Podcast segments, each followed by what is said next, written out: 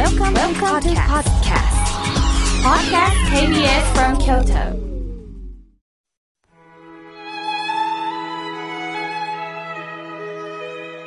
改めまして、僧侶の河村明慶です。今日のテーマは、想像力についてお話をいたします。立春を過ぎ、二十四節気では、雨水です。降る雪が雨へと変わり、雪解けが始まる頃のこと。実はこれが大切で、山に積もった雪もゆっくりと溶け出し、田畑を潤します。昔から雨水は農耕を始める時期の目安とされていました。昔、冷蔵庫が各家庭になかった時代は、冬の間、特に雪国では野菜を土の中に埋めていたそうです。そして雪で覆い、雪と共生する暮らしをもう実践しておられたそうですね。雪はある時には厳しいものなんですが、子供にとっては雪遊び、雪合戦など、雪と遊ぶということもします。また今度は雪の結晶を見るのも楽しいですよね。これこそ自然が生み出す美です。屋根に積もった雪がドスンと落ちる音を聞いて、春の訪れを知ることもあります。まあ雪はね、多すぎても少なすぎても、私たちの日常生活に大きな影響を与えるだけではなくって、地球規模の問題も引き起こしています。時代とともに自然から私たちはだんだんと遠のいていくこともあると思うんです。しかし自然と共に生きるということは感性を豊かにするということなんですね。前テレビで高学歴の方が、まあ、私生活を紹介しておられたんです。まあ部屋はね、無駄を省き、まああっさりとした部屋です。もう効率よく生きてるというのがもう部屋の構造からわかりましたね。例えば洋服はもう数点のみ。カッターシャツも2枚。パンツも2枚。靴下も2枚。タオルも2枚なんですって。つまり干して洗って、そして干して洗う。その繰り返しでいいんだ。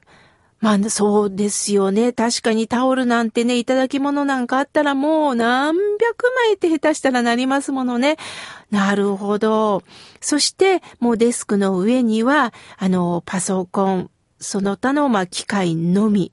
で、また、ソファーに寝てらっしゃるんです。布団はいらない。もう暖房が効いてるから、朝はパッとそれで起きれるっていうんですね。最低限のものしかないんです。まあ、それはそれでシンプルでいいんだろうなぁと見てたんですが、食事です。冷蔵庫はありません。一日一食で、しかもドリンクのみというんです。もちろんそのドリンクの中には栄養のバランスを考えた栄養素の粉末をただお湯で溶かしてごくごくと飲むだけなんですって。しかし私はそれを見ながら良くないなと感じました。まず飲むだけですから噛む力がなくなるんですよね。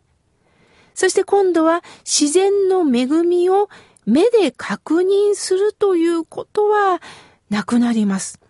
例えば、冬は大根、大根が美味しいなぁと、大根から冬を感じ、どこから取れたのかなそして香りがします。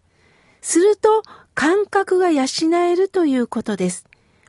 ただ胃袋を満たすということだけでは想像力がなくなってくるんだろうなと感じました。まあもちろんね、運動の後に、例えばタッパーからレモンを取り出してね、水に垂らしたりとか、セロセロリとバナナをジューサーにかけて飲むとか、まあそういう手間暇はね、運動後にはかけられません。せめて3度の食事の後には、この与えられた五感を使う時間、目、鼻、口、体の感覚、そして感動するという心、この五感を使う時間っていうのは欲しいなと思いました。私たちは自然の中で生きて、鋭い感性、想像力を、やはり一人一人養う。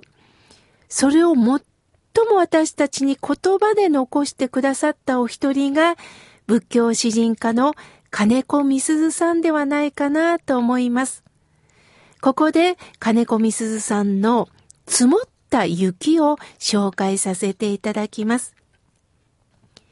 上の雪。寒かろうな。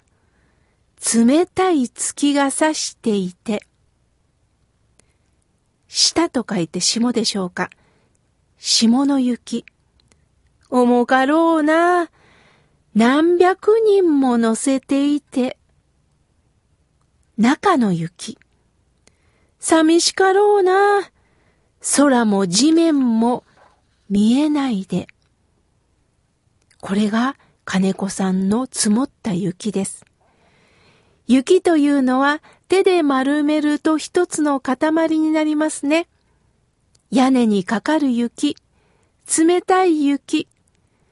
金子みすずさんの目にはその雪が一つではなくって、上、中、下と見えたんですね。そこに寒かろうな、重かろうな、寂しかろうなと、それぞれの気持ちを思いやるあったかい心と目を持っておられます。同時、同時に雪が自分自身だったのかもしれませんよね。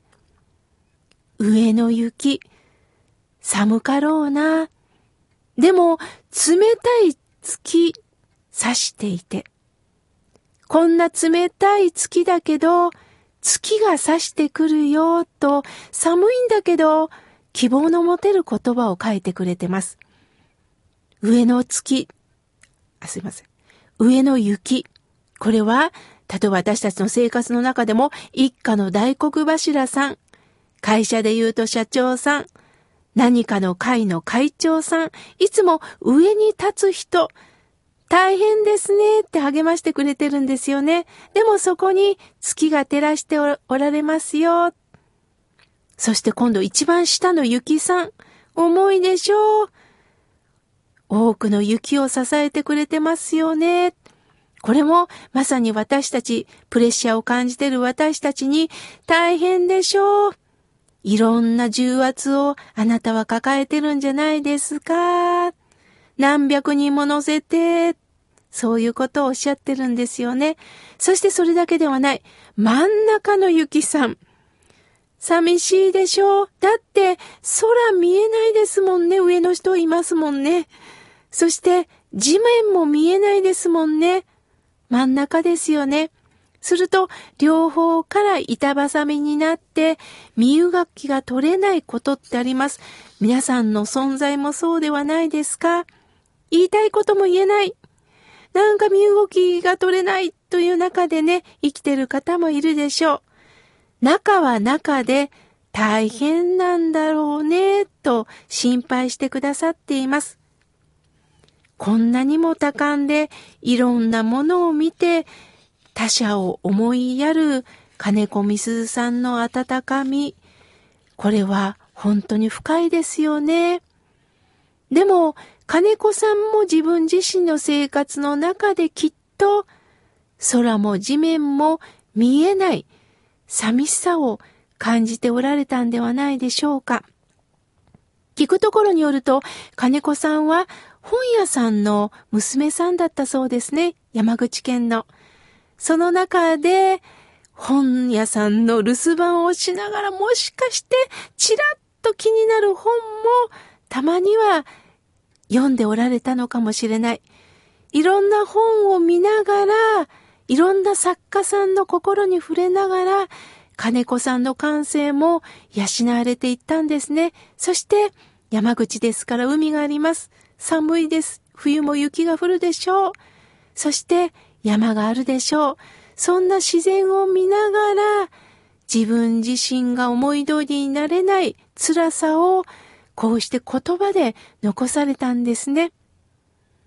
雪を通じて自分や自分の家族、大切なお友達、いろんな方のことを考えられる人になってほしいなぁと金子さんから言われてるような気がします。どうか皆さん、溶ける雪を見ながら刻々と変化していく冬から春へと変わりゆく季節を想像できる人であってほしいと思います。今日は想像力についてお話しいたしました。